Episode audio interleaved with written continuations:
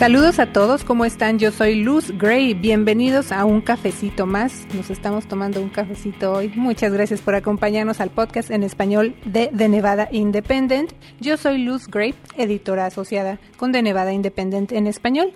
Y hablando de cafecito, pues en esta ocasión estoy visitando las instalaciones de la Clínica de Inmigración de UNLV para platicar con la invitada que les voy a presentar. Ella es la abogada Mayra Salinas y le agradezco mucho, abogada, que se esté tomando otro cafecito con Luz. Muchas gracias por aceptar esta invitación. ¿Cómo está? Claro, es mi gusto estar aquí.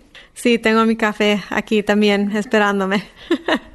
Bueno, abogada, es que en otras ocasiones, incluso cuando le hemos hecho entrevistas para las notas que hemos publicado, eh, platicábamos de pues diferentes opciones que pueden tener las personas para regularizar su estatus migratorio, si tienen, por ejemplo, alguna, algo están ahorita cubiertos bajo un programa que ya va a terminar y no saben que existen otras opciones. Pero bueno, hablábamos entonces de una visa muy particular, que es la visa U. Y entonces, pues de eso vamos a estar platicando hoy en Cafecito con Luz, qué es la visa U, cuáles son los requisitos, eh, por qué es tan particular esta visa, quiénes pueden o podrían reunir los requisitos para poderla solicitar. Y también hablábamos de la parte de los trabajadores inmigrantes que estuvieron durante el tiroteo lamentable del 1 de octubre ahí en, eh, en Las Vegas.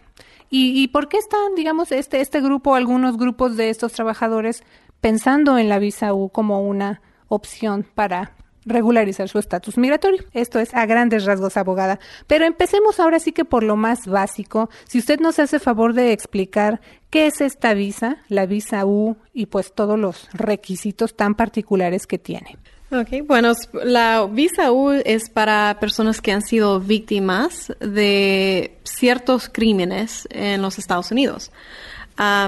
y no no importa quién fue el agresor, o sea, no importa si el agresor fue un, un ciudadano americano o residente o, una persona indocumentada. Esta visa es, se estableció para ayudar a las personas que son víctimas a que salgan y Um, ayuden con la investigación de, del crimen. Entonces, es para promover que las víctimas salgan y hablen con la policía, básicamente. Por, e, en el caso, como decíamos entonces, de la visa U, ese es uno de los objetivos para que estas personas se acerquen entonces a, a colaborar con las autoridades.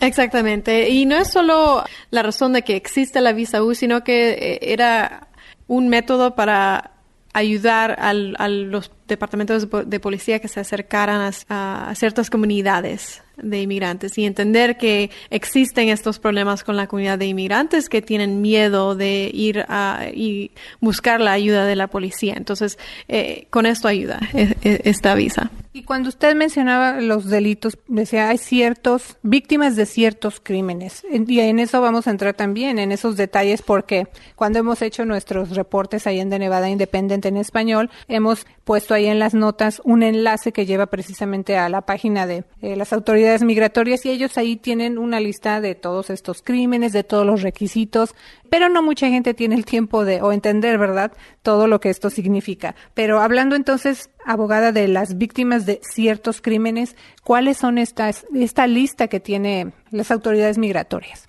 Pues es una lista algo, algo larga, ah, pero básicamente la mayoría de los crímenes que están en esta lista son crímenes que son contra la persona. Entonces, ah, son crímenes donde la persona o fue ah, físicamente agredida o que hubo esa posibilidad que la persona fuera físicamente agredida.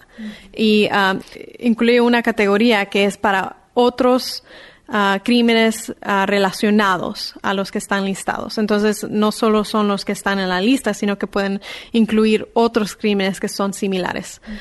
Por ejemplo, no todos son ah, felonías. Hay, hay crímenes menores que son debajo de la ley criminal, son crímenes de delitos menores, así como violencia doméstica. Pero esos crímenes también califican para la visa U. Y hay crímenes que, claro, son los más altos, así como uh, homicidio. Eh, entonces, la lista no es uh, limitados a nada más felonías, incluye otros crímenes que son delitos menores.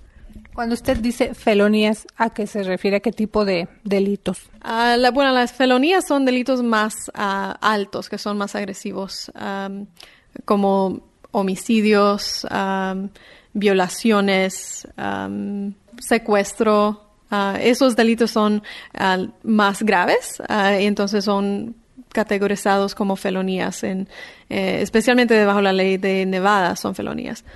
Como mencioné antes, incluyen violencia doméstica, delitos que ocurren como más frecuentemente, incluyeran como si ah, están involucrados en una pelea, alguien están en un lugar y alguien los agrede ah, físicamente, eso no está listado específico como lo tenemos aquí en Nevada como battery. Eh, no está listado en esta lista, pero está asalto felonío en la lista de inmigración y que incluyera una batería debajo de la ley de Nevada. Es, eh, pero es básicamente una agresión física contra otra persona.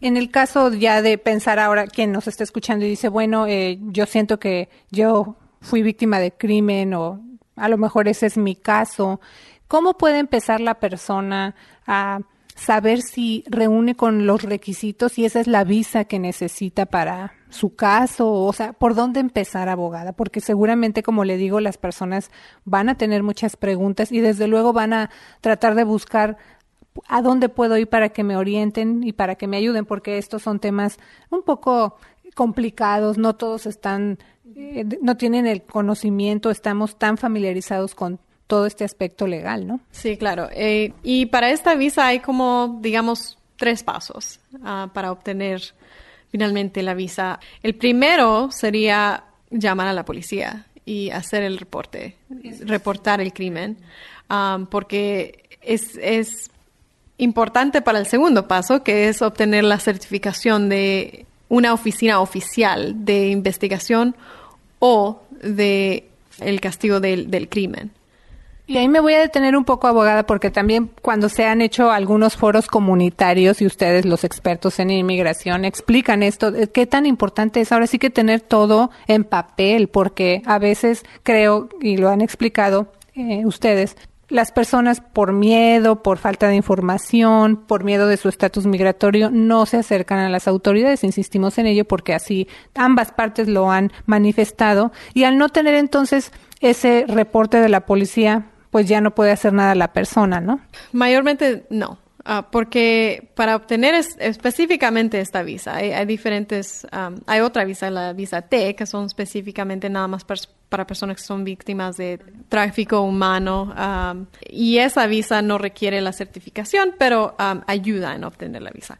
En, eh, cuando estamos hablando de la visa U, la certificación es necesaria.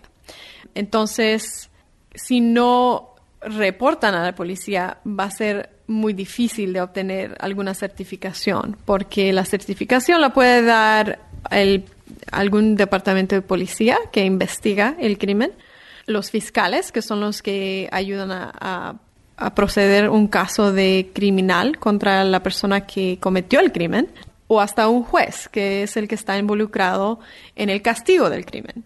Ah, entonces, cualquiera de esas tres personas o, tres agencias puede dar la certificación, pero si no lleva a cabo algún reporte para que se empiece ese proceso, es muy difícil de obtener la certificación. Regreso a lo que usted estaba explicando, que eh, mencionaba usted tres pasos para lo de la visa U. Uno es el reporte que se debe hacer ante estas autoridades y después ya se obtiene la certificación y falta otro paso. Pues el último es ya someter su petición a inmigración, completo con la certificación, una declaración explicando lo que pasó y cómo la persona fue dañada físicamente o puede ser daño mental.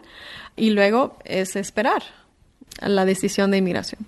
Ahora también le quiero hacer otra pregunta, abogada, porque cuando estamos hablando de que, bueno, se hace un reporte, la certificación, después ya se somete esa petición al Departamento de Inmigración, pero estamos ahora sí que resumiendo estos tres pasos, mencionándolos muy rápido, pero es un proceso, me imagino, que, que lleva tiempo, que no es sencillo, y, y yo le quiero preguntar entonces, las personas que ahorita están escuchando Cafecito con Luz, que dicen, bueno, yo mm, siento que califico, reúno los requisitos porque fui víctima de cierto delito de esta lista. A lo primero sería su consejo ir con un abogado de inmigración porque cada caso es diferente, ¿no, abogada? Para que los asesoren bien y ya de ahí determine si esta es la visa o no. Pienso que eso también es muy importante antes de proceder. Usted nos dirá. Sí, es, es un proceso largo, no solo largo, sino que puede ser muy complicado. El proceso, eh, bueno, empieza, como digo, con la investigación. En un caso normal, estamos hablando de ah, una persona que es agredida, algún sufrió, ah, es víctima de alguno de estos crímenes. La policía es llamada, esa persona da su statement o le da una declaración al, al, policía que está investigando.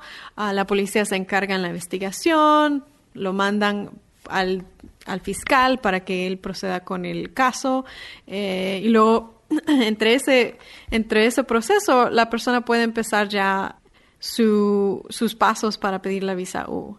Um, en, eso, en ese instante puede someter ya la petición uh, para la certificación con el Departamento de Policía. El Departamento de Policía uh, firma la certificación si es que es algo que ellos deciden firmar. E, esto es algo importante de, tomar en tanto, es que la certificación es opción de cada departamento si ellos firman o no.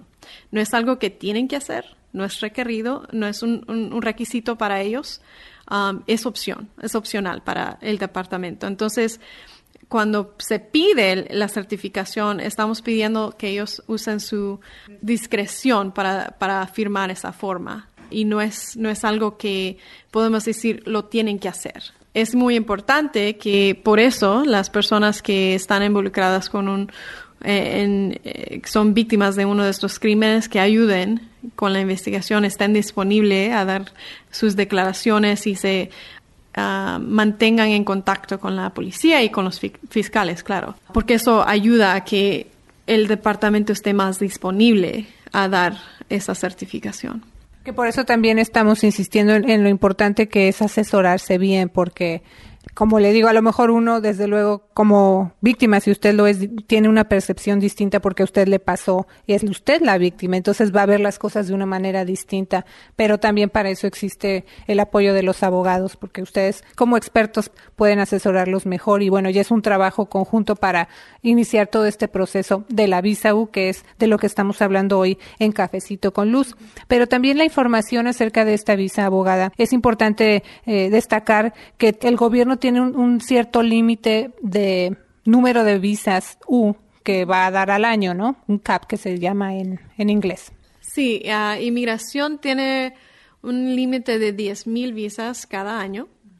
Ah, entonces, las que no dan en ese año, digamos, reciben aplicaciones por 20 visas y solo pueden dar 10.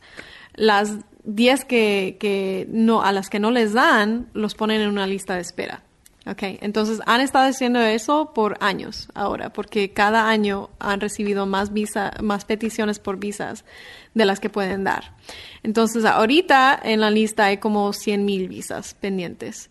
Um, y por eso el proceso de obtener la visa es muy larga, eh, especialmente ahora. ahora. Es un, es un proceso que se tarda años, no es algo que va a salir fácil ni rápido, um, es de años de espera. Entonces, mientras están esperando, um, claro, van a estar sin estatus si no tienen estatus o van a estar en el estatus que están en ese momento si es algo temporal o lo que sea. Pero sí, hasta que la eh, inmigración ya usted ya llegue al frente de esa lista, es cuando inmigración va a revisar la petición y va a decir si eh, le entregan la visa o no. Ah, hay algo que hacen antes de eso, todo depende en qué, cuántas aplicaciones reciben, pero puede, puede ser que en, esperando como un año y medio a dos años, ah, mandan una carta diciendo hemos revisado como la superficie de su petición y vemos que tal vez hay suficiente, ah, suficiente información o suficiente calificaciones aquí para la visa U. Se llama prima facie, que significa que hay suficiente prueba como para llegar a cumplir con todos los requisitos. Pero no es una decisión. Eh, todavía tiene que esperar la decisión hasta que uno llegue al frente de esa lista.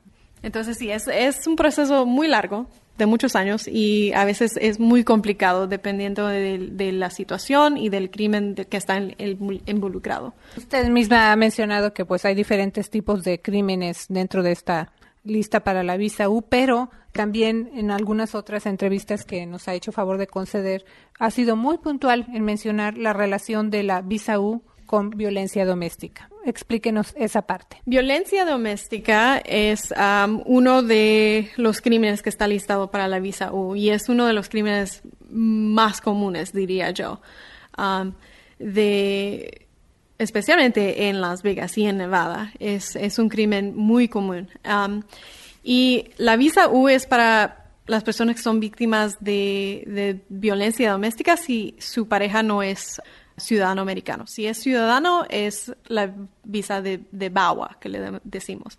Esas son específicas para las personas que son víctimas de una persona que es ciudadana y es familiar. Esa sería violencia doméstica debajo BAWA.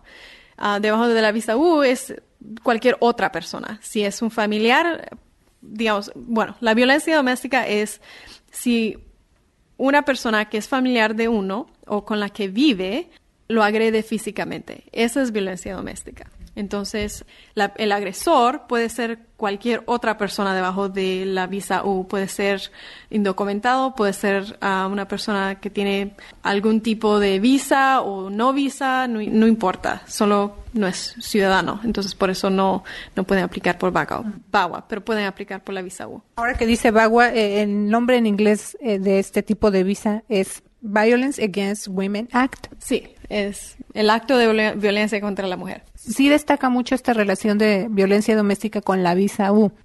Sí, y especialmente para las personas que son ah, víctimas de violencia doméstica. Ah, bueno, y para cualquier de otro de los otros crímenes que están debajo de la visa U. Uno de los requisitos es de que la persona tiene que estar, hacerse disponible a ayudar con la investigación o la persecución Ah, del fiscal. Entonces, significa que si el fiscal le pide que vaya a la corte a dar su testimonio, tiene que hacerse disponible para eso. Razonablemente. Claro, si tiene alguna razón suficiente para no poderse presentar, puede haber una excepción ahí, pero normalmente es, que uno se tiene que estar disponible a, dar ese testimonio en frente de la corte. Entonces, esto es importante para las personas que son víctimas de violencia doméstica, porque hay muchas veces que las personas que son víctimas de este tipo de crimen no se presentan en frente de la corte cuando se les pide. Entonces, el, requisito de la visa significa que esa persona tiene que estar disponible y presentarse cuando se le pide. Y si no lo hace, si está en el proceso de aplicar por la visa, se lo pueden negar o si ya se le entregó la visa, se la pueden quitar. También quisiera puntualizar ahora que menciona esta parte, decirle a las personas que hay grupos o organizaciones sin fines de lucro que precisamente se dedican a acompañar a estas víctimas a, la corte y durante todo el proceso de, ahora sí que su petición por la visa U, específicamente hablando de este caso o de esta visa U, por ejemplo, el Centro de Ayuda para Víctimas de Abuso Sexual, que en inglés es el Rape Crisis Center, ellos tienen incluso una persona dedicada en español para asistir a las personas durante todo este proceso porque desde luego pues no es nada fácil, no solo en términos de papeleo y de el tiempo que se va a llevar, sino en el daño físico y emocional desde luego por el que está pasando esta víctima. Claro, y sí, eh, eh, eso es una ayuda que dan porque las personas que son víctimas um, es muy difícil que ellos tengan que enfrentar a su agresor y tener que dar testimonio sobre lo que pasó. Entonces, sí ayuda a que las personas puedan enfrentar ese proceso. Y también ayuda a enseñar que la persona es víctima y que está disponible a ayudar, pero si hay razones por las que la persona tal vez no esté, no sea tan abierto con, con lo que pasó, sino que eh, tienen sus reservas porque son víctimas. Entonces, eh, ayuda a entender esa, esa dinámica con las víctimas y, el proceso de castigar el, el, agresor. Abogada, también le mencionaba usted antes de empezar a tomarnos este cafecito con luz, aquí en el podcast en español de, de Nevada Independent, acerca de cuando han hecho, se han hecho foros comunitarios para personas que son beneficiarias de DACA o del TPS y uno de los aspectos que se han destacado por parte de los abogados de inmigración que están informando a, la comunidad en este tipo de eventos son las diferentes opciones que pudieran tener para beneficiarios de DACA o TPS o tal vez otras personas, usted me lo dirá, otro, otra categoría de, visas de inmigrantes. Pero la pregunta es, esta visa U es una de esas pocas opciones que podrían tener las personas que reúnen los requisitos. Y le hago la pregunta porque en estos foros precisamente se destaca esa parte que muchas personas desconocen que tienen otras opciones, se les pasa el tiempo y ya no pudieron someter alguna solicitud que pudiera haberles ayudado a permanecer aquí en el país, abogada. Sí, esta es una de las aplicaciones que se pueden someter para las víctimas. Hablé de la otra que es, bueno, hay, hay tres, dos más. Uh, la VAWA, que es para esas personas que son víctimas de violencia doméstica, de algún ciudadano. Y también la visa T, que es ah, para las víctimas de tráfico de humano.